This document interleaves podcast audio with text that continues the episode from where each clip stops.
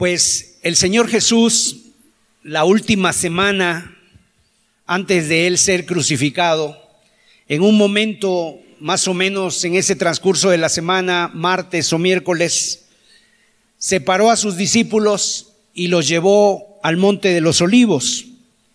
Y ahí les dio esa enseñanza o ese mensaje que se conoce como el discurso del monte de los olivos.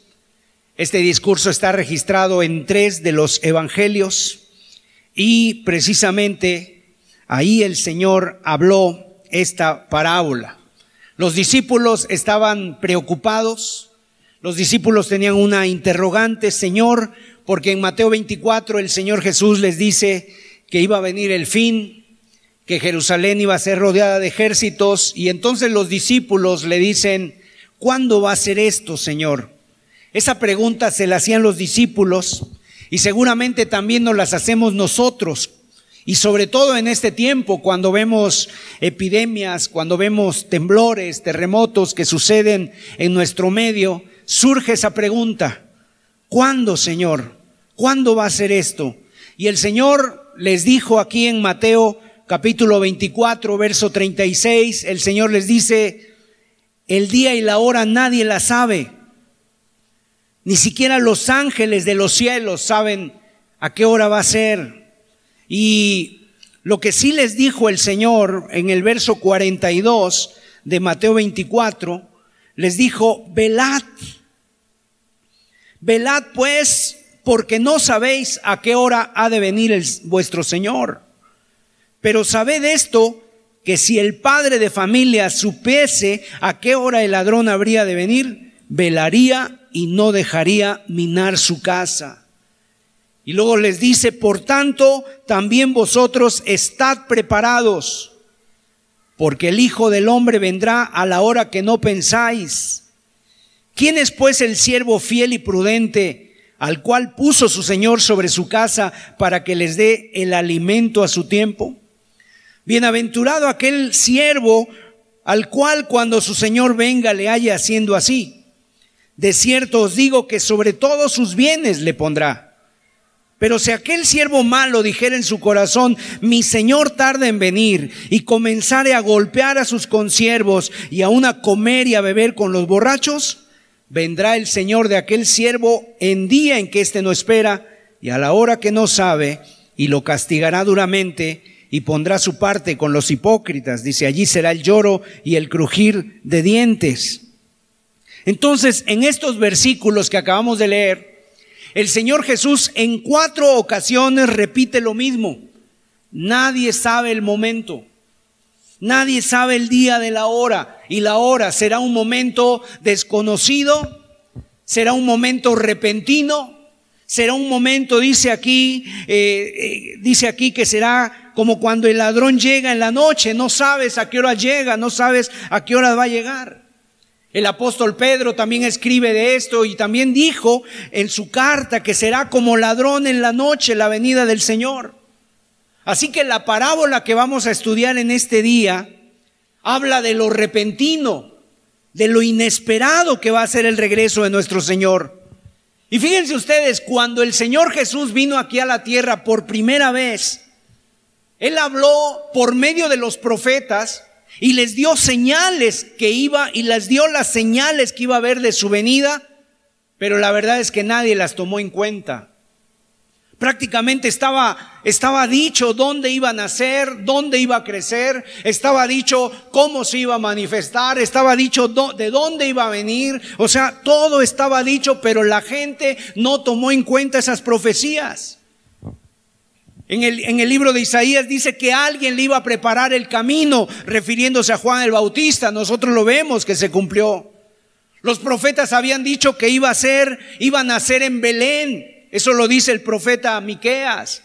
Tampoco lo tomaran en cuenta. Isaías dice, iban a, va a nacer de una virgen. Será descendiente de David. Vendrá de Galilea. De Galilea. Que tendría gran poder, que se manifestaría Todas esas cosas sucedieron, pero no las tomaron en cuenta. Lo mismo está pasando en este tiempo. Hay muchas señales, hay muchas profecías que se están cumpliendo, pero muy pocas personas las están tomando en cuenta. Nadie estaba preparándose, no estaban alertas. Y esta parábola que el Señor Jesús nos dice aquí en Mateo 25 es para que a nosotros no nos pase lo mismo. No sea que nosotros hablemos de la segunda venida y alguno no esté preparado y alguno no esté, o sea, si viniera esta noche, algunos de nosotros o estaríamos preparados. El tema de la parábola no es un tema complejo, no es un tema difícil, es un tema sencillo y tiene el propósito de enseñarnos que el Señor va a venir y cuando Él venga, pues no habrá segunda oportunidad. En esta parábola nos habla de un novio que se está tardando. Y, se está tardando no porque por capricho, sino porque es un tiempo para prepararnos para su venida. O sea, nos está dando tiempo. Es para nuestro bien. La pregunta es, ¿cuándo estaremos listos? ¿Cuándo estaremos o cómo estaremos cuando el esposo llegue? Es una parábola en la que tú y yo somos parte. En otras parábolas eh, habla del reino de los cielos y, y, dice el reino de los cielos es semejante, pero esta parábola habla del futuro, el reino de los cielos será, o sea, habla de algo que apenas se va a manifestar, es algo que en esta parábola tú y yo vamos a ser parte de ese séquito de dos, de dos grupos que están esperando a que llegue el novio para acompañarle. Y tiene el propósito de enseñarnos que el, Señor va a venir de una manera repentina y que nuestra responsabilidad es estar preparados porque después no habrá segunda oportunidad. Ya no habrá segunda vuelta. Que quienes se acercan descubrirán en ese momento cuando lleguen y toquen la puerta y digan, ábrenos, descubrirán que las oportunidades se acabaron. Ahora déjeme decirle también una manera de interpretar las parábolas. Lo mejor es primero ver si el Señor explicó la parábola, porque hay parábolas que el Señor Jesús explicó y a esas no hay que buscarles mucho, simple y sencillamente hay que ver cómo las interpretó el Señor Jesús. Pero otras que no explicó, algunas las explicó y otras no, Siempre hay una enseñanza central en esa parábola y es la que tiene que quedarnos en la mente. O sea, generalmente transmiten una verdad, dos verdades, tres verdades, pero a veces generalmente es una verdad la que transmiten las parábolas y es, es eso lo que hay que quedarnos.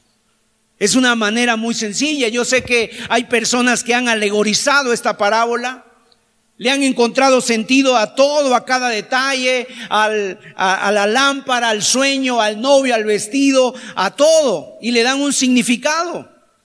Están otro tipo de personas que le tratan dar un significado espiritual y, y que se aplica a la vida cristiana, a cada cosa de la parábola. También están obviamente gente que critica y dice, pues ¿dónde está la novia en todo esto? La novia no aparece, no se menciona. Pero vamos a leerla, por favor. Es una parábola hermosa que tiene un mensaje para nosotros en este tiempo que estamos viviendo. Mateo capítulo 25, vamos a leer de los versículos 1 al 13. Dice así la palabra de Dios. Entonces el reino de los cielos será semejante a diez vírgenes que tomando sus lámparas salieron a recibir al esposo. Cinco de ellas eran prudentes y cinco insensatas. Las insensatas, tomando sus lámparas, no tomaron consigo aceite, mas las prudentes tomaron aceite en sus vasijas juntamente con sus lámparas. Y tardándose el esposo, cabecearon todas y se durmieron. Y a la medianoche se oyó un clamor. Aquí viene el esposo. Salid a recibirle. Entonces todas aquellas vírgenes se levantaron y arreglaron sus lámparas. Y las insensatas dijeron a las prudentes, dadnos de vuestro aceite, porque nuestras lámparas se apagan. Mas las prudentes respondieron diciendo, para que no nos falte a nosotras y a vosotras, id más bien a los que venden y comprad para vosotras mismas. Pero mientras ellas iban a comprar, vino el esposo. Y las que estaban preparadas entraron con él a las bodas y se cerró la puerta. Después vinieron también las otras vírgenes diciendo, Señor, Señor, ábrenos. Mas él respondiendo dijo, de cierto os digo que no os conozco. Ahora fíjense, en el versículo 13 está la enseñanza.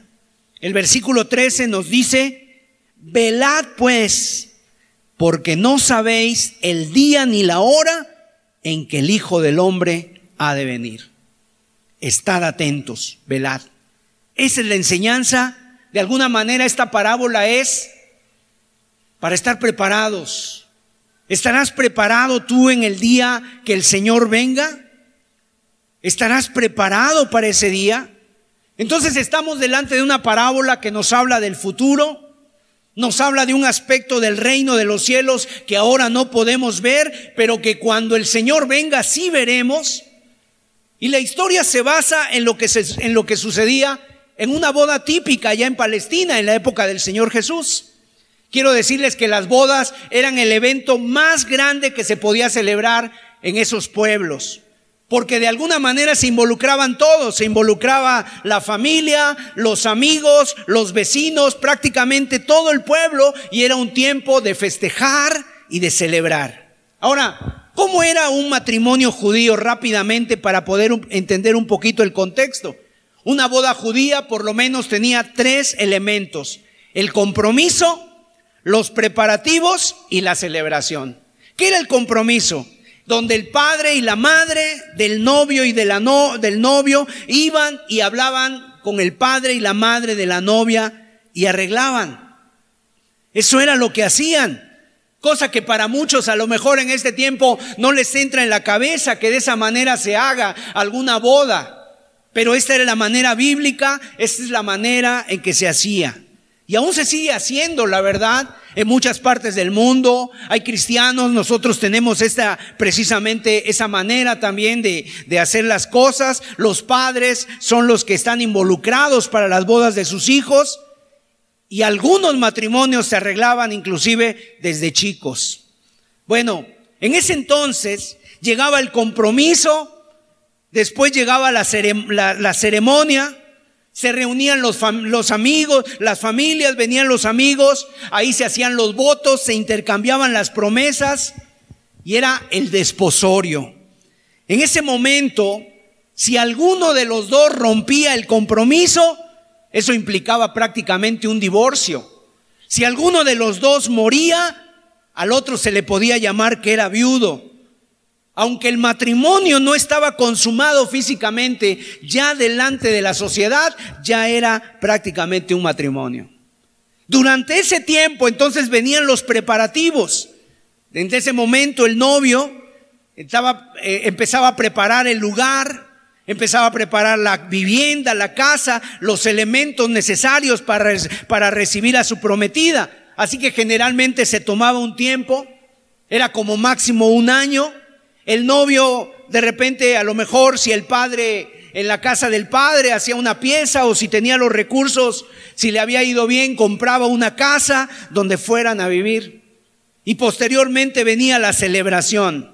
Y cuando todo estaba arreglado, se anunciaba la boda, todo el mundo se preparaba, venían los vecinos, los familiares que vivían en distintos pueblos y se celebraba una gran fiesta. De esta última parte es de la que nos habla la parábola. Es cuando el novio está esperando, arreglándose con sus amigos. También tenía un cortejo de hombres el, el novio.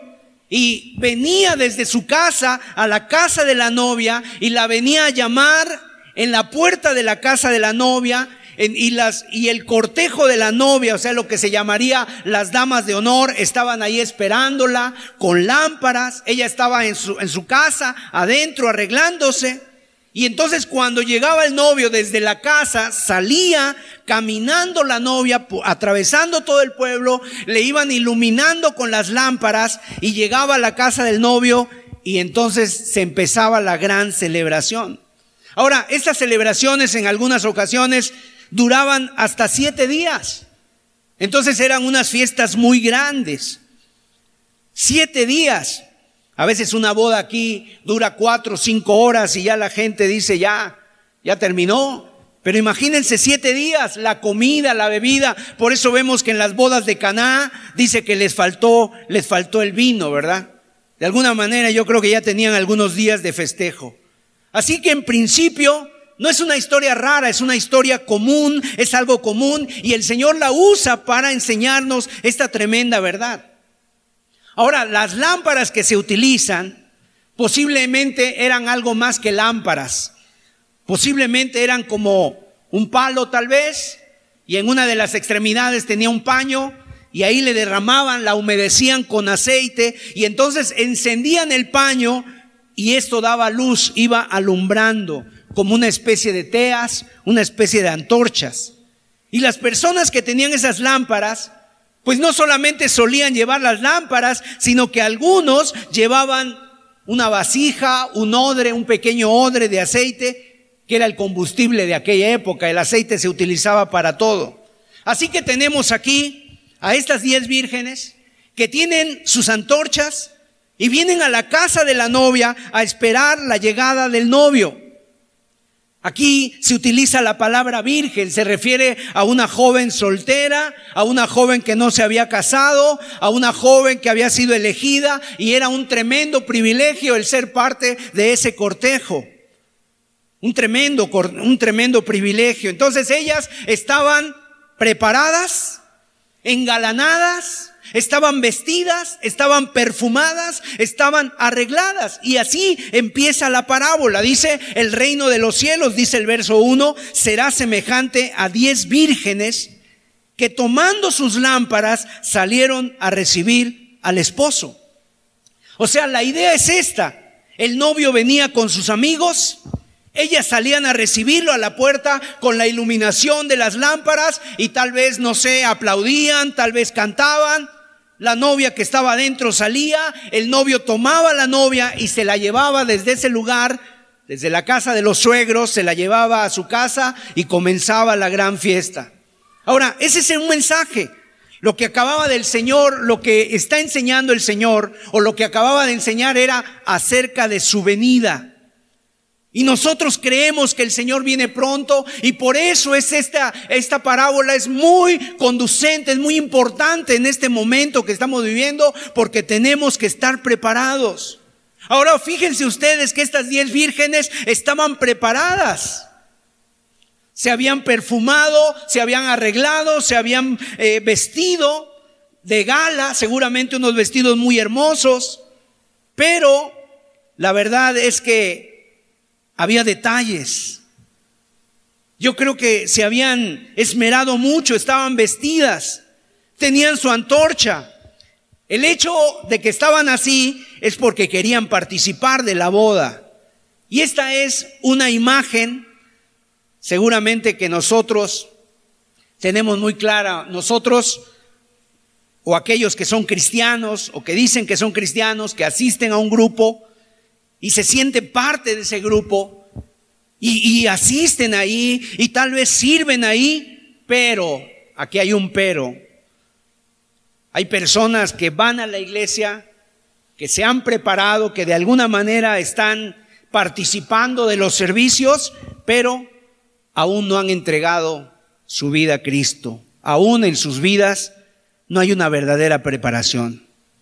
Y tal vez alguien dice, bueno, es que a mí me gusta el ambiente de la iglesia, yo me siento muy bien, yo siento eh, los cantos, las alabanzas, el compañerismo, me gusta lo que se enseña, me gusta lo que se hace en la iglesia, que mis hijos asistan a la reunión. La pregunta que nos hace el Señor aquí es, ¿estás preparado? Si el Señor viniera esta noche, seguramente tú entrarías a las bodas, estarías en la fiesta. Porque miren una cosa, de entrada no se ve la diferencia entre una virgen y otra. No se ve la diferencia entre las prudentes y las insensatas.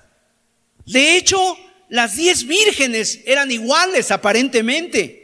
Las diez vírgenes habían sido invitadas a las bodas. Ellas dijeron que sí, yo quiero acompañar a la novia. Las diez se habían preparado. Seguramente habían ido a buscar el mejor vestido, sus mejores pendientes, el mejor perfume para ponerse ese día. Las diez sienten mucha ilusión y seguramente un gran afecto por el novio y la novia.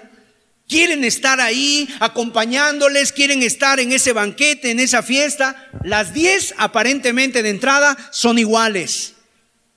Y las diez también están cansadas. ¿Por qué están cansadas? Porque todo el día se estuvieron preparando, todo el día estuvieron engalanándose, esperando al novio y nos dice que el novio no llegó sino hasta la medianoche y ahora a la medianoche ellas están agotadas y cansadas. ¿Y qué es lo que hacen? Se sientan un poco, reclinan un poco la cabeza, no se quieren dormir, pero están porque quieren estar atentas, pero están muy cansadas y en ese momento se quedan dormidas. Qué retrato, ¿verdad? Esto nos habla mucho de nosotros. Yo creo que todo cristiano verdadero está esperando que el Señor venga. Lo esperamos con anhelo, con ilusión, con entusiasmo. Lo esperamos con nuestro corazón, pero a veces, seamos sinceros, nos cansamos. Señor, tardas mucho. Señor, no, no, se te, no te habrás olvidado. Y a veces nos sentimos que nuestro cuerpo se duerme, a veces nos sentimos que nuestra alma también se duerme. Y sabes, dejamos de orar, pasamos por un momento como de cabeceo espiritual, dejamos de leer la palabra, de compartir el Evangelio, dejamos de, de congregarnos. La pregunta, mi amado hermano, es ¿cómo está tu alma? ¿Está dormida tu alma? A veces cuando estamos en la iglesia, cuando, cuando nos reunimos, mira, todos nos vemos hermosos, todos nos vemos, todos vinieron, todos cantan, todos levantan las manos, todos parecemos felices, o sea, parecemos ángeles todos. Así estaban las diez vírgenes, vestidas con sus vestidos, con sus mejores vestidos, sus mejores galas, sienten mucho afecto por los novios. Igual que nosotros decimos que amamos al Señor, queremos que venga, pero a veces nuestras fuerzas flaquean, fallan cabeceamos un poquito y nos quedamos dormidos. Déjeme decirle que también a los apóstoles le pasó. Cuando el Señor Jesús fue a orar en Getsemaní, tres veces les dijo a los apóstoles, velad y orad. Y cuando el Señor vino, ¿cómo los encontró? Los encontró durmiendo. Y en Mateo 26, 41, el Señor les dice, velad y orad para que no entréis en tentación. El espíritu a la verdad está dispuesto, pero la carne es débil. Y el Señor se fue a orar y los discípulos estaban intentando orar, pero se sentían débiles, que se quedaban dormidos. Ahora la parábola nos enseña que había dos clases en ese grupo de diez vírgenes. Cinco prudentes y cinco insensatas. ¿Qué quiere decir prudentes? Sabias, sensibles Cinco personas prudentes, sensibles. ¿Y qué quiere decir insensatas? Necias, descuidadas. Por fuera eran exactamente igual, pero internamente había diferencias. Y eran muy diferentes internamente. Y esa es la verdad de lo que pasa en la iglesia también. En la iglesia todos nos vemos iguales, pero ¿quién será aquel que esté verdaderamente esperando a su Señor de una manera prudente, de una manera cuidadosa, sensible, sabia? A la llegada fue la llegada del, del novio lo que hizo evidente la diferencia entre ellas. No fue la ropa, no fue el aceite, no fue la lámpara, no fue el vestido, no fue que una traía pendiente y la otra no, no fue que una tenía un vestido diferente a la otra, no. Lo que hizo evidente era cuando llegó el novio. Porque la diferencia entre ellas no es visible, la diferencia entre ellas es espiritual, es interna. Algunas eran prudentes, otras eran necias. Ahora déjame decirte, nosotros no lo sabemos.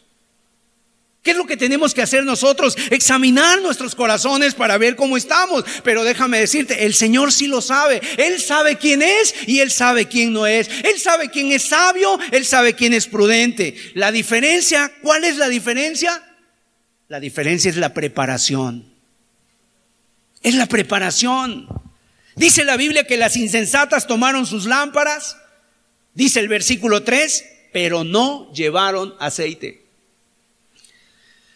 Tenían la lámpara, tenían el vestido, tenían la intención, pero no estaban preparadas. En cambio, las prudentes, ¿qué hicieron? Llevaron sus lámparas, pero también llevaron aceite. Aquí es donde está la diferencia. De repente, cuando ellas vieron que la lámpara se iba apagando, la manera de avivar la llama de la antorcha, ¿cuál es? Agregar más aceite. Más aceite agregaron. Ahora, ¿qué representa el aceite aquí? La salvación que tenemos por medio de Cristo. La salvación. En el momento en que nosotros nos arrepentimos, en el momento en que nosotros confiamos, en el momento en que nosotros le confesamos a Dios nuestros pecados, nos eh, confiamos en el Señor, entregamos nuestra vida al Señor Jesucristo. Ahora, el día de hoy podemos ver que hay muchas personas que en las iglesias hacen lo mismo que nosotros y eso confunde a la gente. Hay personas que nos han dicho, pero hermano, pero es igual. Yo también voy allá y cantan los mismos cantos. Yo también voy allá y se hace lo mismo. Tienen los mismos gestos, la misma actitud, los mismos deseos, pero hay una diferencia. ¿Quién es el que verdaderamente se ha arrepentido? El que está dando esos frutos dignos de arrepentimiento. El que ha tomado la decisión de abandonar su vida de pecado, de dejar su antigua vida, de dejar atrás la vieja vida y de entregarle la vida a Jesucristo. Y cuando tú le entregas la vida a Jesucristo, pues eso se ve, hay frutos. La palabra arrepentimiento se ha, se ha, mencionado mucho en este púlpito. Es la palabra metanoeo, que significa un cambio de mente, un cambio de dirección. Que si yo voy caminando en un sentido, me arrepiento de haber caminado en ese sentido y ahora doy vuelta y dice, no voy a vivir más esta vida. No voy a ofender más a Dios viviendo de esta manera. Ahora voy a vivir la vida que Dios quiere que yo viva. Señor, te entrego mi vida. Toma tú las riendas de mi vida, Señor. Mire, el apóstol Pedro, el apóstol, perdón, Pablo, en 2 de Timoteo 3:5, nos habla de algo que nosotros debemos de tomar en cuenta porque lo dice en un contexto de los tiempos finales. Dice en 2 de Timoteo 3 que habrá tiempos peligrosos en los tiempos del fin pero no será, fíjense, ni siquiera será por, la, por las pandemias, ni, ni siquiera será por las pandemias, por las enfermedades, por los terremotos, sino habla por el carácter de la gente. Porque la gente será amadora de sí mismo, la gente será vanagloriosa, soberbia, egoísta, eh, aborrecedora de lo bueno, inventores de males. Y el verso 5 de 2 de Timoteo 3 nos dice, tendrán apariencia de piedad, pero negarán la eficacia de ella. O sea, parece muy piadosos, parece gente verdaderamente cristiana, pero negarán la eficacia de ella. Parecerán ser muy religiosos, pero con su manera de vivir demostrarán que en realidad rechazan el servir a Dios. Así que estas jóvenes del grupo son cinco damas de honor. Están preparadas todas, están comprometidas. Seguramente se gastaron una fortuna en comprar todo su atuendo, pero internamente no tenían lo que se esperaba que tuvieran. Y quiero decirte, es un mensaje fuerte. Porque el mensaje de Dios, el mensaje del Señor Jesucristo es alertarnos a todos a que no nos sorprenda la llegada del Señor. Y este tema el Señor Jesús lo habló una y otra vez y lo recalcó y lo, y lo puso en medio de ellos. Ahora, no voy a leer los pasajes, pero en Mateo 13 habla del trigo y la cizaña. El trigo y la cizaña dice que un hombre siembra un campo y en la noche vienen los enemigos y siembran cizaña junto con el trigo que había sembrado este hombre. Y dice que de pronto empieza a crecer. Y cuando empieza a madurar, se empieza a notar lo que es el trigo y la cizaña. Y los trabajadores de este hombre, del dueño del campo, le dicen, oye, cortamos, cortamos la cizaña, la, la arrancamos. Y él les dijo, no, no sea que arranquen también el trigo. Va a llegar un día, en el último día, en el día final, en que vamos a separar el trigo y la cizaña. O sea que hay personas que no se va a ver eso sino hasta el fin.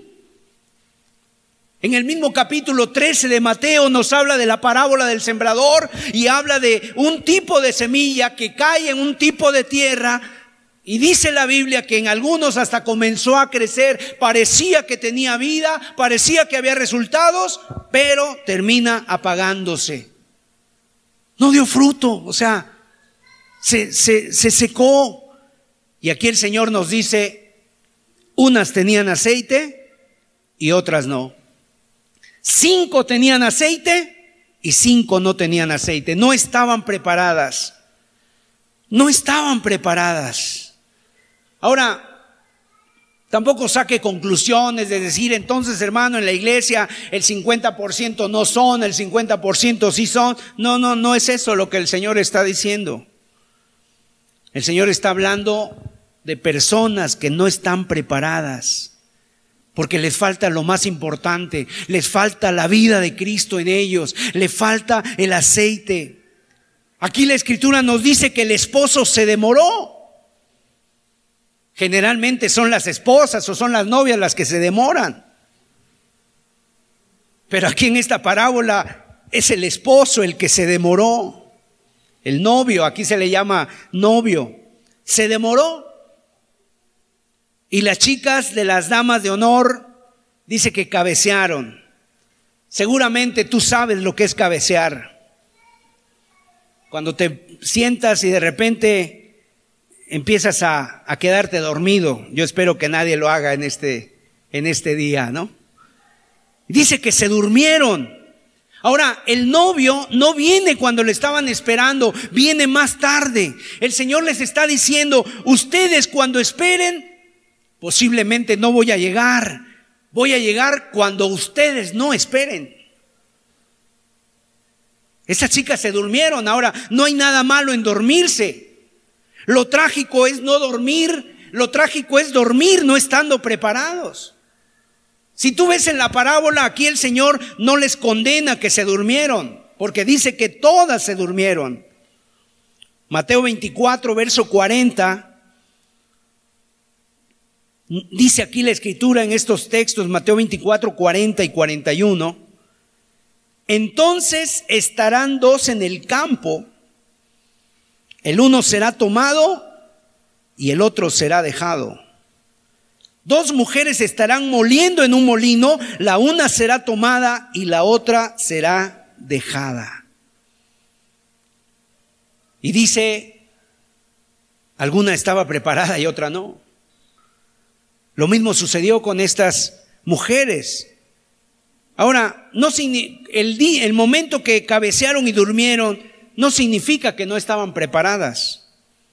Dormirse no es un sinónimo, un sinónimo de falta de fidelidad a Dios. Mira, si estás dormido, dice la Biblia en Efesios, despierta. Despierta. Reconoce tu falta.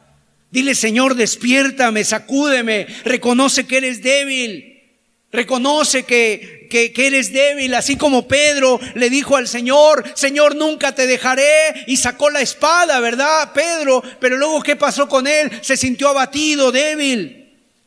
Dormirse es señal de que estamos cansados, de debilidad, de flaqueza. Pero si tu alma se duerme y sientes apatía por la palabra, por la oración, por congregarte, si en este día el Espíritu Santo te está literalmente, te ha tenido en estos últimos días, literalmente el Espíritu ha sentido que te ha tenido que arrastrar para que escuches la palabra, porque no tienes la ilusión de escuchar la palabra, mira, reconoce tu debilidad delante de Dios, despierta tú que duermes y te alumbrará Cristo, que estés dispuesto a la palabra. Vigilemos nuestros corazones y que no perdamos el apetito espiritual. Y dice la Biblia, así como dijo Jesús, que estemos velando. Tienes que estar listo por si el Señor viniera hoy. Dice aquí la escritura, mira, en el verso 6. Y a la medianoche, Mateo 25, 6 dice, y a la medianoche se oyó un clamor. A la medianoche se oyó un clamor. Aquí el Señor empieza a enfatizar lo inesperado del momento. Y dice que se oyó un clamor. O sea, ese clamor, eso necesitamos nosotros. Escuchar ese clamor, ya se oye el clamor, que venga ese grito, el Señor viene, despierta.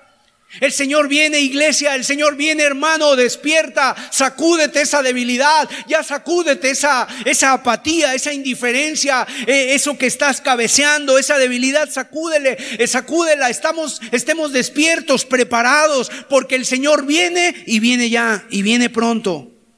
Busca la santidad, busca la consagración, busca la obediencia, busca estar dispuesto delante de Él. La pregunta es, cuando el Señor venga, ¿cómo te va a encontrar? Si el Señor te dijera, vengo esta noche, ¿qué le dirías? Ay, Señor, dame una semana más. Todavía no, Señor, tengo tantas cosas que hacer, tantas cosas que cambiar, hay tantos pecados que no he podido dejar, hay mi, mal carácter en mi corazón que no he vencido. Muchas personas le dirían así, Ay Señor, si, si ya te tardaste un poco, ¿por qué no te tardas otro poco más? Aquí la escritura nos dice, ¿cómo te encontraría? Es la pregunta que nos hace Dios en esta tarde. ¿Cómo te encontraría si el Señor viniera esta noche? ¿Estás creciendo en su palabra? ¿En obediencia? ¿Estás creciendo en el conocimiento de Dios? ¿Estás creciendo en santidad? ¿Estás listo? ¿Estás preparado? ¿Estás dispuesto? ¿Está tu corazón engalanado? ¿Está tu vida, está tu corazón, está tu alma perfumada? ¿Está llena del aceite tu lámpara? ¿Podrías decirle al Señor con toda certeza, Señor, estoy listo, ven cuando quieras, yo me quiero ir al banquete celestial? La Biblia dice que cuando el Señor venga, Va a haber sonido de trompeta. Un gran clamor se va a escuchar, con voz de mando, con voz de arcángel, dice, aquí viene el esposo, el rey, el rey ya viene, aquí viene el esposo y va a ser algo extraordinario, será hermoso el poder ver miriadas de ángeles que vienen con el Señor desde los cielos, todo listo para el gran desfile. Y empezará la gran procesión desde la casa de la novia a la casa del novio. Así que, escuchando el griterío, mire lo que dice en verso 7. Todas aquellas vírgenes se levantaron y arreglaron sus lámparas. ¿Qué hicieron? Algunas lamparitas ya se estaban secando, ya se estaban apagando, entonces volvieron a ponerle sus paños. Ahora, aparentemente eran iguales, pero la llegada del novio es la que hace la diferencia entre ellas. Cinco prudentes, cinco necias. Algunas ven que, las, ven que las lámparas están apagado, apagando, se, se ha, ha tardado el novio, se ha consumido el aceite, pero hay cinco de ellas que tienen más aceite y agarran fácilmente la vasija y vuelven a llenar sus lámparas. Cinco previsoras, cinco que están preparadas. Y quiero decirles que en ese momento ya no habrá apariencias que valgan. En ese momento lo que es de más valor ya no es el vestido, ya no es la seda, ya no son los pendientes, ya no son los, ya no son los maquillajes, ni el perfume de rosa que se pusieron. En ese momento, cuando llega el novio, lo que es de más valor es una virtud que se llama la prudencia. La prudencia. Cinco habían sido prudentes y estaban preparadas. Y dice que cinco fueron necias y a la llegada del novio les tomó por sorpresa. Ahora, yo quiero insistir en esto porque las diez vírgenes exteriormente se ven preciosas, hermosas, casaderas, ¿verdad? Pero en base a esa cualidad exterior, ya no tenemos diez, ahora tenemos cinco y otras cinco que son diferentes. El novio ha llegado. ¿Quién ha traído aceite en su tinaja? ¿Quiénes son las que están preparadas para la venida del esposo? mire, déjeme decirle, Hay muchas personas que están así en la iglesia. Son buenas personas en la iglesia. Jamás van a decir algo malo acerca de Jesús. Son personas que tú las verás, eh, no sé, en un buen servicio a lo mejor, echándole muchas ganas, pero no han nacido de nuevo. No tienen ese cambio interior, no tienen ese aceite en sus lámparas que los capacita para estar siendo prudentes, para estar siendo preparados. Y es tremendo lo que enseña aquí la parábola. Estas jóvenes están, alguien diría, preparadísimas. Ellas están para el banquete, pero a la hora de la verdad solamente cinco van a entrar al banquete. Así que cuando el Señor venga, ¿cómo va a encontrar tu corazón? ¿Cómo está tu corazón el día de hoy, hermano? 28 de junio del 2020, ¿verdad? ¿Estás preparado para recibir al Señor? ¿Eres una persona sabia? ¿Eres una persona prudente? ¿O eres una persona imprudente, insensata, necia. Una persona, ¿a qué le llamamos una persona necia?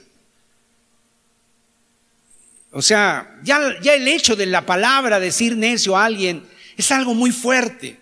De hecho, el Señor Jesús dice que cuando alguien le llama así a su hermano, pues ya es culpable de juicio, o sea, si se lo dijo sin sentido, sin razón, si se lo dijo sin, con enojo. Pero imagínate que nos los diga Dios. Dios a hombres les ha dicho necios, a un hombre que, había eh, hecho sus graneros grandes y que pensaba que tenía toda la vida por delante y se equivocó al pensar que el alma y el tiempo y las cosas eran de él y dijo ahora sí alma, come, bebe y regocíjate. El Señor le dijo necio, no sabes que esta noche vienen por tu alma. O sea que el Señor te diga necio es una tremenda reprensión. Y una persona necia es aquella que, no, que toma malas decisiones en la vida. Esa es una persona necia. Se le llama necio a alguien cuando no es previsor, cuando alguien no piensa en el mañana, cuando alguien a pesar de que se le está dando la oportunidad, el camino, toma mala decisión. ¿A quién le llamamos sabio? Cuando una persona planifica, cuando piensa en el mañana, cuando es previsora, cuando toma las decisiones correctas. Por ejemplo, nosotros somos previsores generalmente, se te manda, o sea, algo te dice el sentido común que tienes que ser previsor cuando vas a hacer un viaje. Checas las llantas del carro, el aceite, que no le falte nada, ¿verdad? Que tengas lo necesario, que hayas hecho, no sé, los ajustes para el viaje, los gastos. En tu trabajo también, cuando vas a tu trabajo, obviamente tienes todo arreglado, las cosas en orden, a quién les tengo que llamar mañana, tengo que ver estos clientes, tengo que entregar estos productos.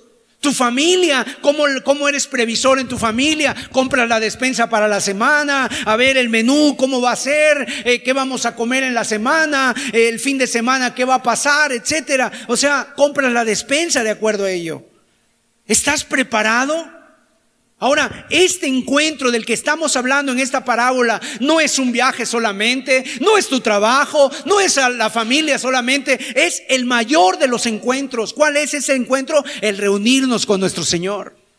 De tal manera que si tú haces preparativos para todas las cosas, ¿cuánto más debieras estar haciendo preparativos para este encuentro? Porque los otros, pues quién sabe si lleguen a suceder, en algún momento puede pasar algo que trunque los planes, pero este sí va a suceder. Un día nos vamos a reunir con el Señor, un día el Señor va a venir y eso puede ser muy pronto, más pronto de lo que tú te imaginas. Y entonces, ¿qué cuentas le vas a dar a Dios si no estás preparado? Entonces esta parábola apunta hacia la prudencia. ¿Estás pensando en ese día? ¿Piensas en ese día más que en cualquier otro día? El día que llegues a la presencia del Señor y te encuentre el Señor listo, atento, preparado, dispuesto. Entonces, mis amados, la Biblia dice que en cuanto a, lo que requiere diligencia, no debemos ser perezosos. No debemos ser negligentes. Y sobre todo, no debemos ser negligentes en cosas que afectan a la eternidad. No seas negligente con tu vida espiritual. ¿Cuántas personas han sido negligentes con su vida espiritual? Mira, para tu cuerpo sí, tu cuerpo lo alimentas, lo cuidas, tu cuerpo no sé, dices, no, que yo no engorde, me quiero mantener en línea, esto ya bájale, inclusive hasta esto del coronavirus, dice, yo ya me voy a cuidar mi cuerpo y está muy bien. Pero hay gente que ha sido muy negligente para, para con su vida espiritual para con su vida espiritual ha sido negligente. Tu cuerpo lo tienes bien conservado, pero ¿cómo está tu alma? ¿Cómo está tu espíritu? ¿Cuántas oportunidades de Dios te ha dado? ¿Cuántos llamados de Dios ha habido a tu vida? Y tu vida sigue igual, una vida espiritual negligente.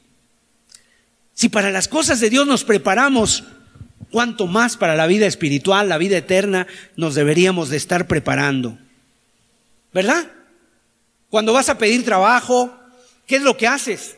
Te afeitas, te peinas, planchas una camisa, te, pones un poco de loción, llevas tu currículo y vas al empleo, ¿verdad? Y vas a aplicar al empleo para cual aquello sabes que estás preparado. No vas a aplicar para algo que no sabes que está preparado. Ay, vi un anuncio de que se nos solicita un cirujano, pues voy a ir a ver qué me sale, ¿no? A ver si, a ver si puedo. No, estás, vas preparado con lo que sabes. Igual también cuando un joven va a hacer un examen. Cuando vas a hacer un examen, obviamente te preparas. No vas diciendo, pues a ver qué me sale, a ver cómo me va. A lo mejor hasta me preguntan cosas que sé. No. O sea, si en las cosas de esta vida queremos ser prudentes y estar listos, ¿cuánto más para ese encuentro glorioso con el Señor Jesucristo? Que nuestras lámparas estén llenas de aceite. ¿Estás preparado, mi amado? Ahora, esto no es algo lejano. Esto no es algo que, digas, no, esto todavía tarda, no, esto ya está a la puerta. Muchos dicen, tengo mucho tiempo para prepararme para ese encuentro. Mira, pueden suceder dos cosas. Ya sea que el Señor venga o que tú vayas, porque eso también puede suceder. Que el Señor venga o que tú vayas a su encuentro si Él te llama, que tú estés delante de Él y no sabemos cuánto tiempo más de vida tenemos. Hay gente, lamentablemente, que no estaba en sus planes estar enfermo, no estaba en sus planes ya no estar, y el día de hoy ya no están. Y gloria a Dios por los que estaban preparados. Pero tú mañana, yo mañana, cualquiera de nosotros podríamos estar delante del trono de Dios. ¿Estás preparado? Esta es una parábola que apunta en esa dirección, a una característica interna, a una virtud interior de los ciudadanos del reino de los cielos, el estar preparados para el encuentro con el esposo, con el Señor Jesús. Los ciudadanos del reino de los cielos, ¿sabes qué? Se conocen porque están preocupados por invertir espiritualmente, por dedicar sus fuerzas a lo espiritual, por prepararse precisamente en la extensión del reino, en el bien cuidado de su familia, en el buen cuidado de sus almas, en el buen cuidado de su vida espiritual, por encima de cualquier cosa, por encima de cualquier prioridad, por encima de cualquier situación de este mundo. El Señor dijo en Mateo 21, dice, cuidado que tus corazones no se carguen de embriaguez ni de los afanes de esta vida, no sea que venga sobre ustedes como un lazo y los tome por sorpresa ese día. En el corazón del cristiano, lo primero es encontrarse con el Señor. O sea, no anhelamos cosas de esta vida, porque lo que está por venir es muchísimo más excelente que todas las cosas que se puedan tener aquí en la tierra. El anhelo del cristiano es encontrarse con el Señor. ¿Cómo termina el libro de Apocalipsis capítulo 22, verso 20 y 21? Dice el Señor, vengo en breve. ¿Y qué dice la iglesia? Ven Señor Jesús. Ese es el, ese es el anhelo de un verdadero cristiano. Ese es el anhelo de un corazón que está preparado. Ven Señor Jesús.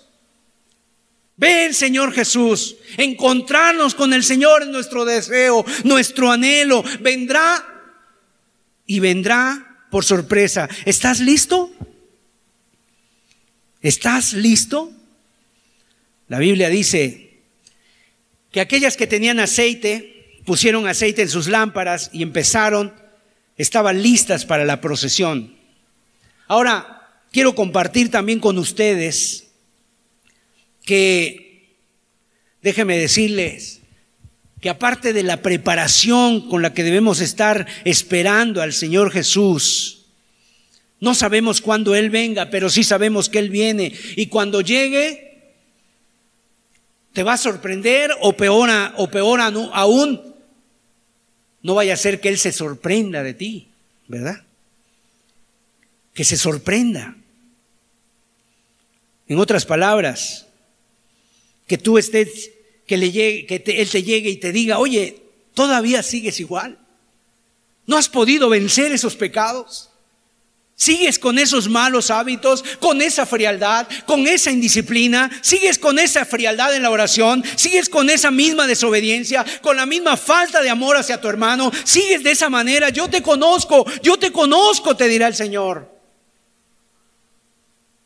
Hay cosas que nos sorprenden. Me acuerdo que un día le pregunté a un hermano que quería casarse, me dijo que, se quería casar y que si yo podía participar en su boda.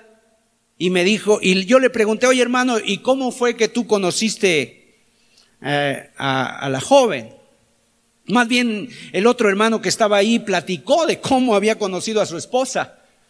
Y, nos sorprendimos mucho porque dice, bueno, eh, mi esposa siempre que nos veíamos, pues eh, no éramos cristianos, nos arreglábamos muy bien, salíamos y nos perfumábamos y todo, pero un día dice, yo me enfermé de la gripa estaba en mi casa sin peinarme, eh, con mi pijama, mis chanclas, ¿no?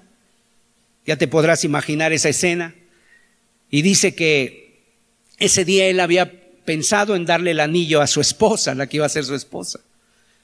Y entonces dice que para sorpresa de él, pues llegó la esposa a visitarlo porque él no podía salir por esa enfermedad. Y pues la sorprendida fue la esposa, ¿no? al verlo, sin, sin, sin camisa, sin, sin ese ajuar que siempre llevaba. Pero aún así dice, ella se quedó y platicamos. Y yo me atreví a darle en ese estado de fachas como estaba el anillo de compromiso. Y me sorprendí más que todavía ella me aceptara. En esas circunstancias yo dije, bueno, eso es amor, ¿no? Ahora, la pregunta es, ¿se sorprenderá el Señor contigo? ¿Tú lo vas a sorprender? Hay personas que se sorprenderán. Dicen que cuando lleguemos al cielo, hay tres cosas que nos van a sorprender. La primera será ver a Cristo. Hermoso, precioso, majestuoso. Caeremos rendidos a sus pies, adorándole, exaltándole. Pero otra cosa de las que nos van a sorprender es ver a personas que nunca pensamos que estuvieran, que fueran a estar ahí. Y otra tercer cosa que va a sorprender es el no ver a personas que pensábamos que iban a estar ahí. Tú quieres que cuando llega el Señor te diga buen siervo y fiel o te diga no te conozco. Esas son dos palabras que el Señor va a emitir en el día cuando Él regrese por su iglesia. O sea que Él va a decir a algunos, entra en el gozo de tu Señor, buen siervo y fiel. Te estoy esperando, pasa, siéntate, bienvenido. Pero a otros les dirá, no te conozco. No te conozco. Por eso la Biblia dice, segunda de Corintios capítulo 13, verso 5 examinaos a vosotros mismos si estáis en la fe. Probaos a vosotros mismos o no, no os conocéis a vosotros mismos. Mis amados hermanos, tenemos un compromiso delante de Dios de estarnos examinando día con día. Piensa delante de Dios, mira, delante del Señor, no importa cuántos años en la iglesia tengas, no importa si eres parte del liderazgo, no importa si tienes una gran actividad. La pregunta es, ¿estás preparado? Es Jesucristo tu Salvador. Mi vida demuestra que Él me ha redimido. Mi vida demuestra con frutos que ha cambiado mi vida. El Señor te quiere ver listo. El Señor te está, o sea, nos está llevando para prepararnos. Estas vírgenes eran cinco prudentes, cinco insensatas. Las, las, imprudentes le dijeron, danos un poquito de aceite porque nuestras lámparas se están apagando.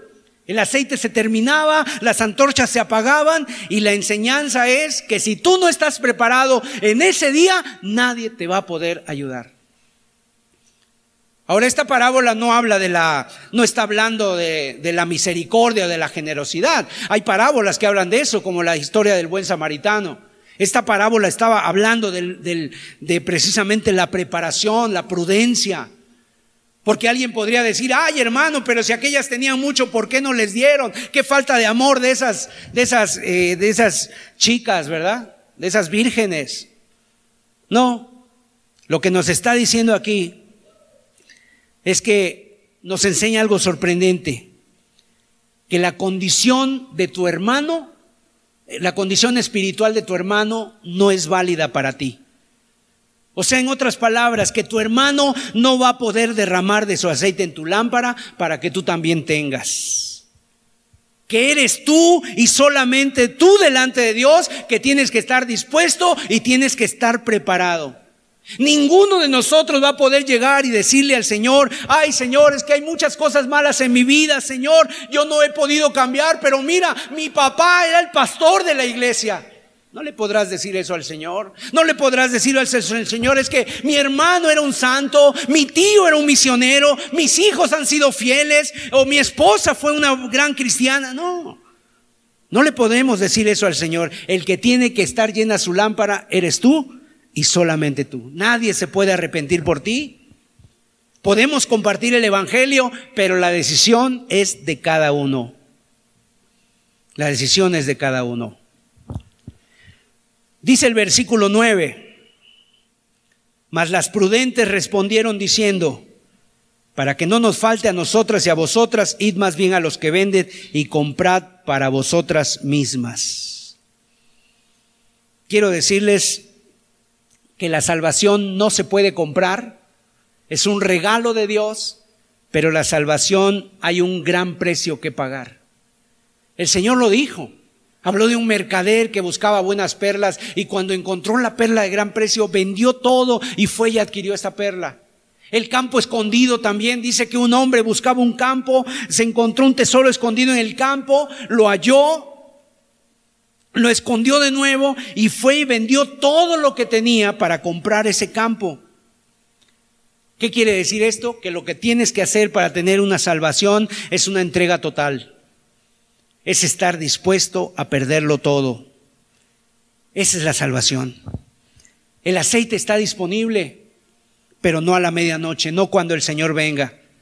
Tú eres responsable de tu salvación, no hay excusa. La palabra de Dios dice, eh, estemos, seamos diligentes para seamos diligentes para no resbalar de aquello que hemos oído, de aquello que hemos escuchado. O sea, no nos deslicemos, no, que perdamos eso tan grande que Dios nos ha dado. También nos dice la palabra de Dios que nosotros debemos de trabajar, de cuidar esa salvación que es muy grande la que el Señor nos ha dado.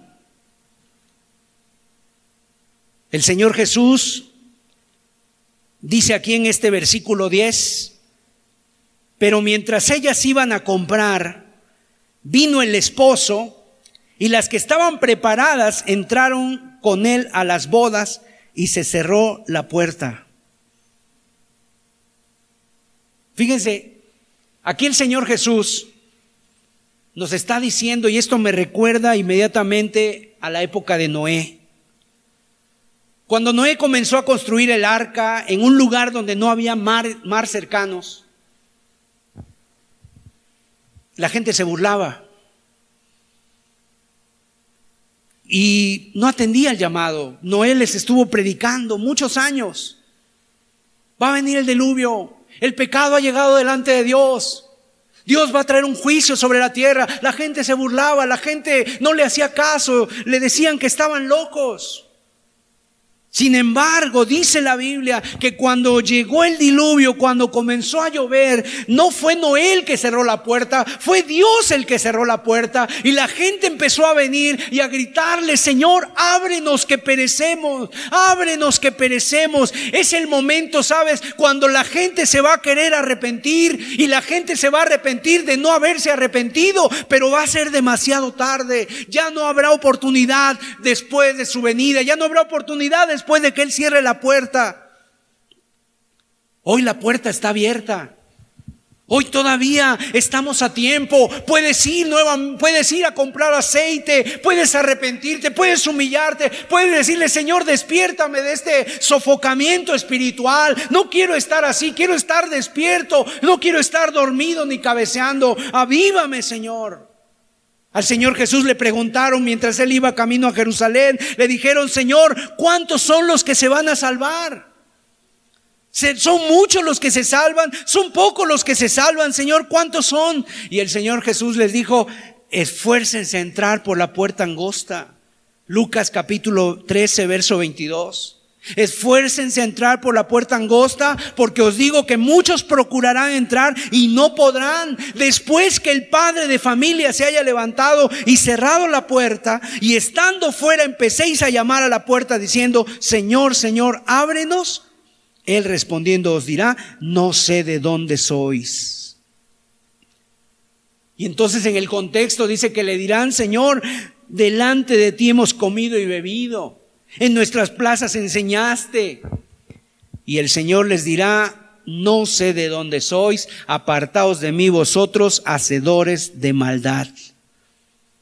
O sea, el Señor les dirá claramente, no sé de dónde salieron, apártense de mí estén preparados. Estate preparado.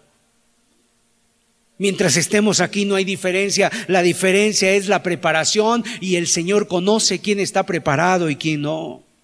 Cantar ser de la iglesia, asistir por muchos años, no es garantía. ¿Le has entregado tu vida a Cristo? ¿Estás viviendo preparado? ¿Te has arrepentido de todos tus pecados? ¿Tu vida muestra que algo ha pasado en tu vida? ¿La presencia de Dios está en tu vida? ¿Te, te produce a ti esa virtud de la prudencia, de la preparación, del estar listos? Dice lo mismo de las vírgenes, lo mismo que pasó con Noé, lo mismo que pasó en Lucas, que le dijeron ábrenos, lo mismo pasó con estas mujeres, dice el verso 11 de capítulo 25 de Mateo, después vinieron también las otras vírgenes diciendo, Señor, Señor, ábrenos. Mas él respondiendo dijo, de cierto, de cierto os digo, que no os conozco. Qué duro, ¿verdad? Ahora déjame decirte, esta parábola, la verdad supera esta parábola, porque si en esta parábola vemos algo duro, ellas estuvieron preparadas, se engalanaron, se perfumaron, pero a la mera hora no pudieron entrar. La realidad supera. No hay segunda oportunidad. Muchos en aquel día se querrán preparar de última hora. No habrá preparativos de última hora. Que tu cristianismo no sea solo de apariencia. Algunos dicen, bueno, ya cuando el Señor venga me pongo a cuentas. No habrá oportunidad. Vendrá como ladrón, vendrá repentinamente. Ni cuenta te vas a dar. Por lo tanto, hoy es el día de salvación, no mañana. Hoy es el día. Hoy tienes que estar preparado. Y si no estás preparado, amado, tiembla. Tiembla delante de Dios. Y busca llenar esa lámpara con diligencia. Prepárate delante del Señor. Mira tu vida. Mira cuántas oportunidades Dios te ha dado. Arrepiente de tus pecados. Cambia. Ora. Sirve. Busca. Alaba. Ahora tienes la oportunidad. Y finalmente dice el verso 13. Velad pues porque no sabéis el día ni la hora en que el Hijo del Hombre ha de venir. Esta es la verdad de esta parábola. Estén preparados. Pregunta, mis amados hermanos, amigos, tu familia, tus hijos, tus hermanos, la iglesia, ¿están preparados? Este es un día para ponerse a cuentas con Dios. Yo sé que hay personas que escuchan esta transmisión que nunca han entregado su vida a Cristo. Y hoy, a la luz de esta palabra, tú dices, hermano Sergio, yo no estoy preparado. Yo soy un insensato, soy un necio. No me he preparado, pero esta palabra es para ti entonces, para que te prepares. Hoy puedes doblar tus rodillas delante de Dios, no, no es una reunión, es en tu casa. Es en tu hogar, no hay nadie que te presione, no hay nadie que te vea, no hay algo que digas, me da pena. Es tú y Dios, tú delante de Dios. Arrepiéntete, entrégale tu vida a Cristo. Dile, perdóname insensatez, mi prudencia, mi necedad, mi torpeza. Y si tu hermano has cabeceado, has dormido, ¿cómo está tu alma? Estos momentos, estos tiempos de confinamiento, de pandemia, donde hemos tenido la oportunidad tal vez de tener un poco más de tiempo. Ya se están regresando actividades así paulatinamente. Y hay gente que tristemente va a regresar otra vez a la, a la normalidad. No es una nueva normalidad, es la normalidad, a lo que han vivido siempre. A los afanes, apresuramientos. Mira, hoy es un buen momento arrepiéntete. Dile al Señor, despierta mi alma. He estado dormido, he estado cabeceando. Entrégale tu vida a Cristo, que estés dispuesto hoy a cambiar tu vida. La pregunta para concluir, si el Señor viniera hoy, ¿en cuál de los dos grupos estaría yo? ¿Estaría en el grupo de los prudentes o estaría en el grupo de los insensatos? ¿Estaría en el grupo de los que se van a quedar afuera de la fiesta? ¿O estaría en el grupo de los que van a entrar? O peor aún, de los que se van a quedar afuera. ¿Y sabes lo sorprendente de la palabra de Dios? Aquí nos dice que estas vírgenes le dijeron, ábrenos en el libro de Apocalipsis el Señor Jesús lleva hasta el extremo su amor y dice Apocalipsis 3:20, yo estoy a la puerta y llamo. O sea, Él está llamando. Ni siquiera eres tú el que ahorita estás llamando porque todavía no ha llegado esa hora cuando gente le va a clamar y le va a pedir, hoy Dios está llamando. Pero la puerta de tu corazón, tú eres el que la abres o la cierras. Él te está llamando, Él te llama. Y Él quiere entrar y morar contigo y darte vida y darte bendición y llenar tu corazón de paz, de esperanza, de amor. Y que haya en ti una verdadera vida. Y no solamente el reunirte, el congregarte, el escuchar la palabra, sino una verdadera vida espiritual. Cerremos nuestros ojos, inclinemos nuestras cabezas en quietud, en reflexión. Hoy estás tú delante de Dios. Esto es entre tú y Dios. Estás en tu casa, no hay nadie que te mire.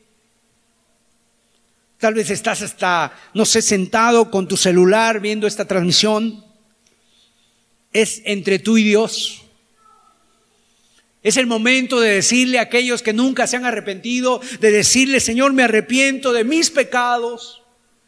Me arrepiento de mi maldad, de mi miseria, de haber vivido sin tomarte en cuenta en mi vida. Señor, te entrego todo lo que soy.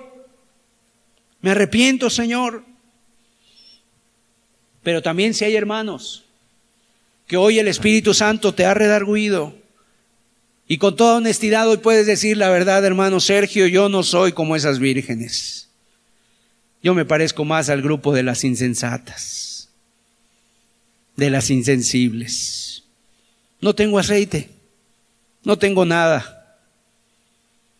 Sí, me veo igual que todos, me arreglo, me cambio, me visto, me sé los mismos cantos, sirvo, pero hay algo en mi vida que se ha apagado. No siento ese fuego, no siento ese, ese deseo, ese, ese calor, esa gracia en mi vida. Hoy vuélvete a Él, hermano. Vuélvete a Él. Mientras los hermanos nos ministran con cantos que hablen a tu corazón, ahí en tu lugar ora y dile, Señor, yo nos queremos parecer a estas vírgenes prudentes. Nos queremos parecer a estas vírgenes sensatas, Señor, preparadas, diligentes que se prepararon con aceite, Señor, extra para este tiempo. Ellas no sabían si el Señor iba a tardar o no, el novio iba a tardar o no, pero ellas se prepararon.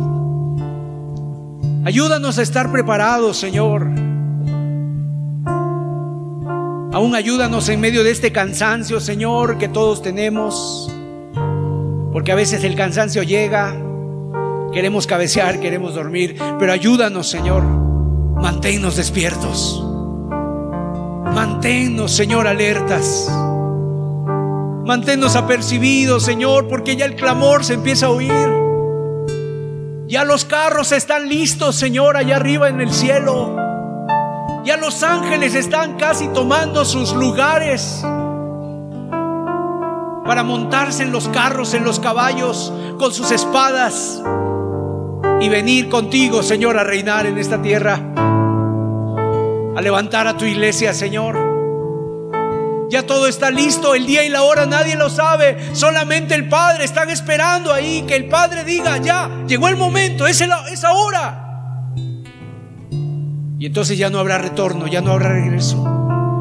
Por lo tanto, hoy es el día. Hoy es el día de preparación. Hoy es el día de arrepentimiento. Hoy es el día de Dios. No sé mañana, no sé pasado mañana si vivamos.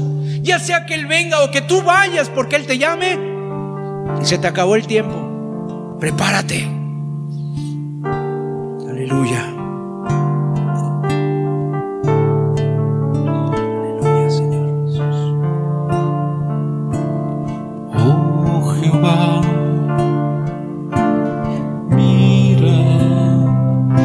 se dice tu pueblo.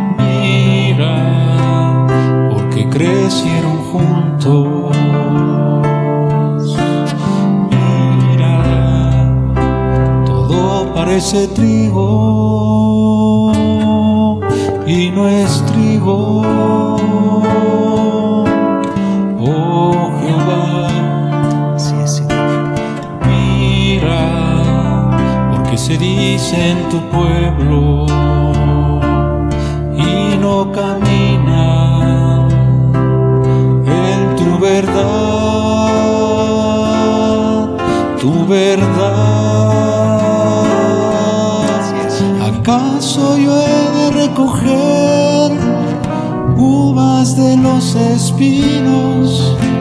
¿Por qué tener que esperar por una higuera que no da frutos o higos de los abrojos?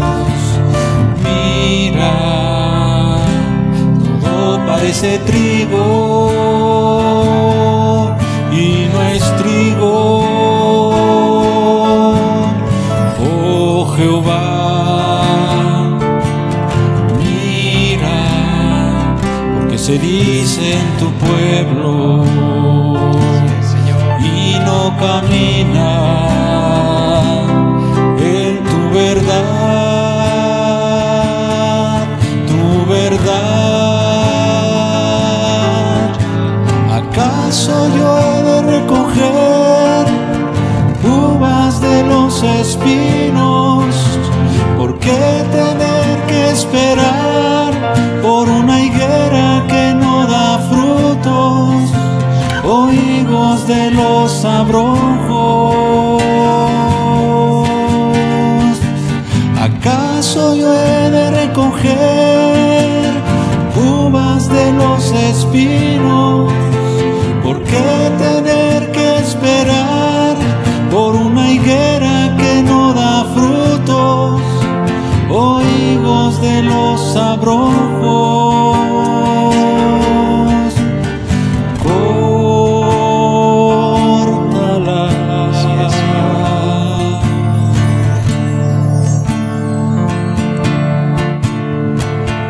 Vírgenes, dos grupos, cinco prudentes, cinco insensatas. Cinco entraron a las bodas, cinco no entraron. ¿En cuál de los grupos estás tú? Hoy es el día. Si el Señor, si el novio se ha tardado, no es por capricho, es por misericordia. Es porque Él no quiere que nadie se pierda, sino que todos procedan al arrepentimiento. Hoy es el día que ha hecho el Señor, hoy es el día de salvación, no es mañana. El hoy es de Dios, el mañana es del diablo, decía un predicador porque no sabes si vendrá el mañana. Hoy, mientras estás escuchando esta palabra, mientras el Espíritu Santo está tratando contigo, dile al Señor, perdóname Señor, no quiero ser como esas vírgenes insensatas, quiero ser como las prudentes. Ayúdame a llenar mi lámpara de aceite, Señor. Ayúdame a tener una entrega verdadera, un cambio radical total en mi vida, Señor. Esa virtud de estar preparados Quita de mí la apatía, la tibieza, la indiferencia, la flojera espiritual, Señor. Ayúdame, despiértame, que yo esté activo, que yo esté trabajando, que yo esté sirviendo, que yo esté orando, que yo esté intercediendo, que yo esté clamando. Porque tú vienes pronto, Señor. Que yo esté predicando tu palabra, Señor. Ayúdame, Señor.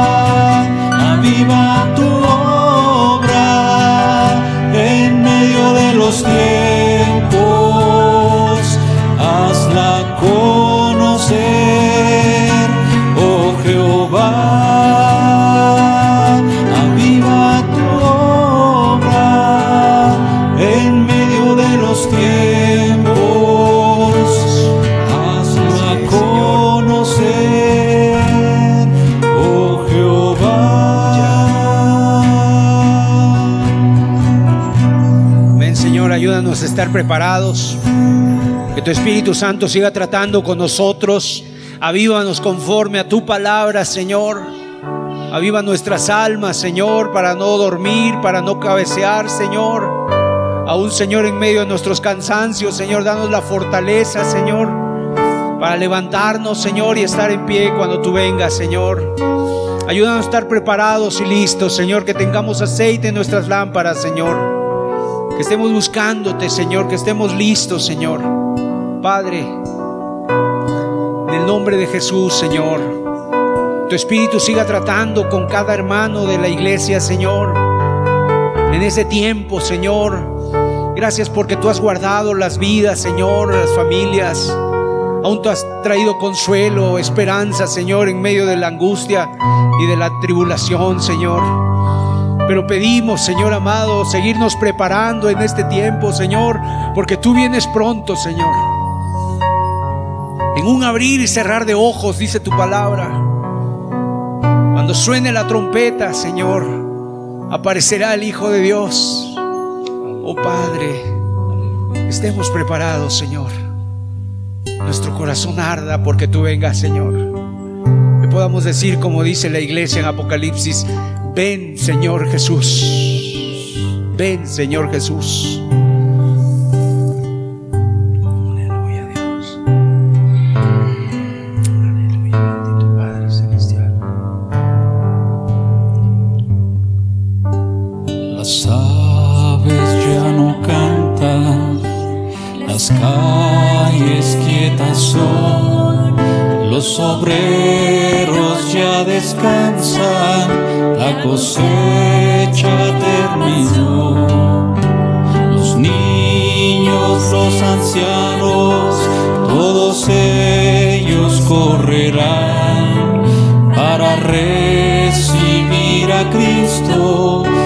Su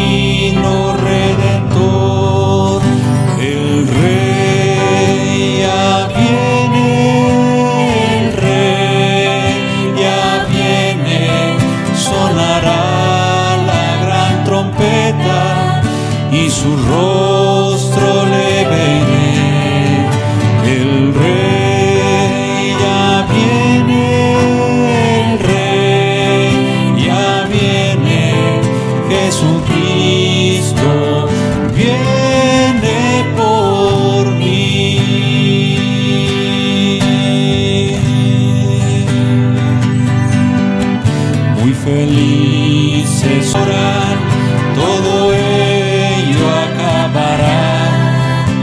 enfermos son sanados, todos cantan al Señor, el Rey ya viene, el Rey ya viene, sonará la gran trompeta y su rostro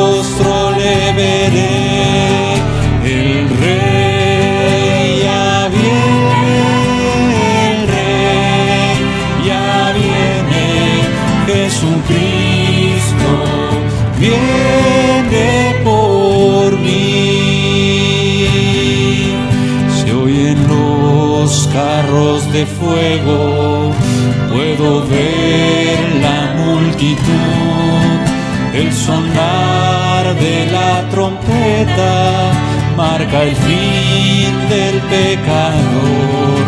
Y si tú te encuentras listo con el rey, has de morar, entonar notas sublimes por el coro celestial.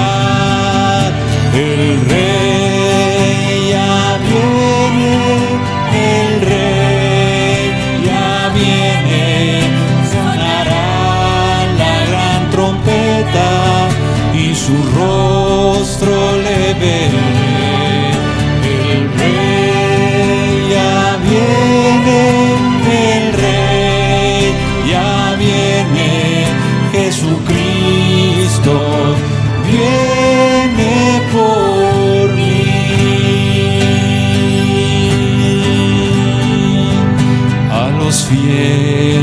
Redimidos su promesa cumplirá.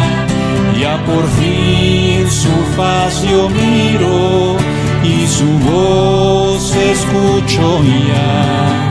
Siervo fiel y bueno ha sido, hoy me dice ya el Señor, sobre poco me ha servido, sobre mucho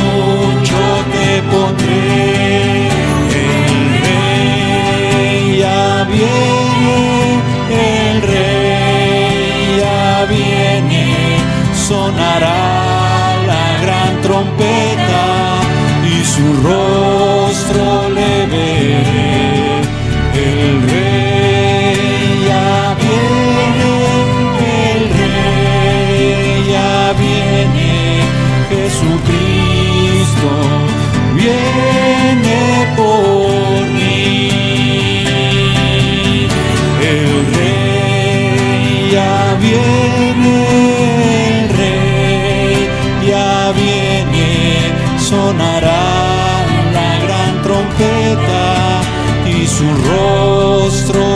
Veré. El rey ya viene, el rey ya viene, Jesucristo viene por mí. Sí, amén. Es una realidad, Señor. Tú vienes y vienes pronto, Señor. Queremos estar preparados y listos, Señor. Queremos estar con nuestras ropas blancas, Señor. Queremos estar en espera, Señor, de tu venida, Señor. Sigue preparando tu iglesia. Sigue llamando a aquellos, Señor amado, que han de ser salvos, Señor. Sigue llamando, Señor, que las personas, Señor amado, tomen decisiones, Señor. Que se entreguen, Señor. A ti, Señor, en este tiempo todavía que la puerta está abierta aún, Señor. Gracias en el nombre de Jesús. Amén. Amén, Señor.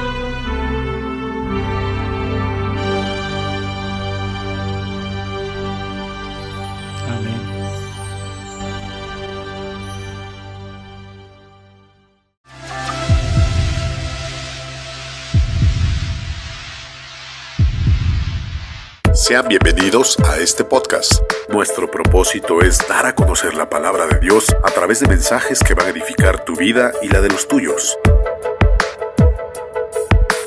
Puedes contactarnos en el correo electrónico lasnacionesparacristo.tx@gmail.com. Y recuerda, todos los domingos tenemos una transmisión en vivo en Facebook y YouTube. Suscríbete y comparte. Somos las Naciones para Cristo.